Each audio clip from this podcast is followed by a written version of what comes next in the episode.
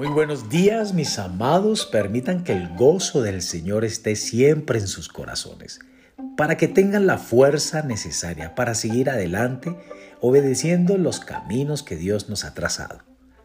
La semilla de hoy se titula Refrene sus palabras.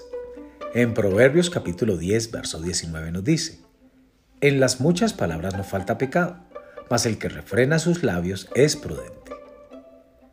Nosotros los creyentes, debemos guardar nuestras palabras.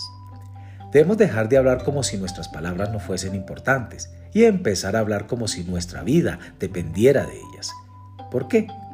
Según la palabra de Dios, nuestra vida sí depende de ellas. Eso lo dice Proverbios capítulo 18, verso 21. Muchos poseemos lo que Proverbios 19, 1 dice. Llama labios perversos. Tener labios perversos no es solamente mentir y maldecir sino también tener una boca desobediente y expresar cosas que no están de acuerdo con la palabra de Dios. Todos lo hemos hecho alguna vez.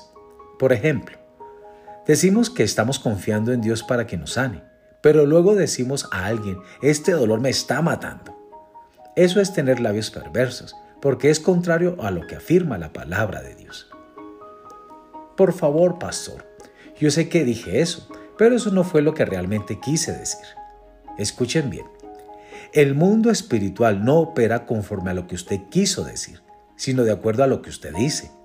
En Marcos capítulo 11, verso 23 leemos, Porque de cierto os digo, que cualquiera que dijere a este monte, quítate y échate en el mar, y no dudar en su corazón, sino creyere que será hecho lo que dice, lo que diga le será hecho.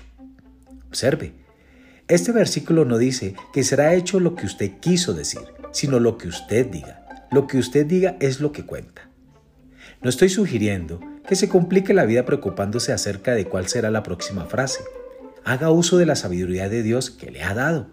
Enséñele a su boca a ser obediente a la palabra de Dios. Así que cuando más la necesite, encontrará esa palabra morando ricamente en usted. Amados, recuerden esto también, que por nuestras palabras seremos justificados o por nuestras palabras seremos condenados. Que Dios les bendiga en esta mañana.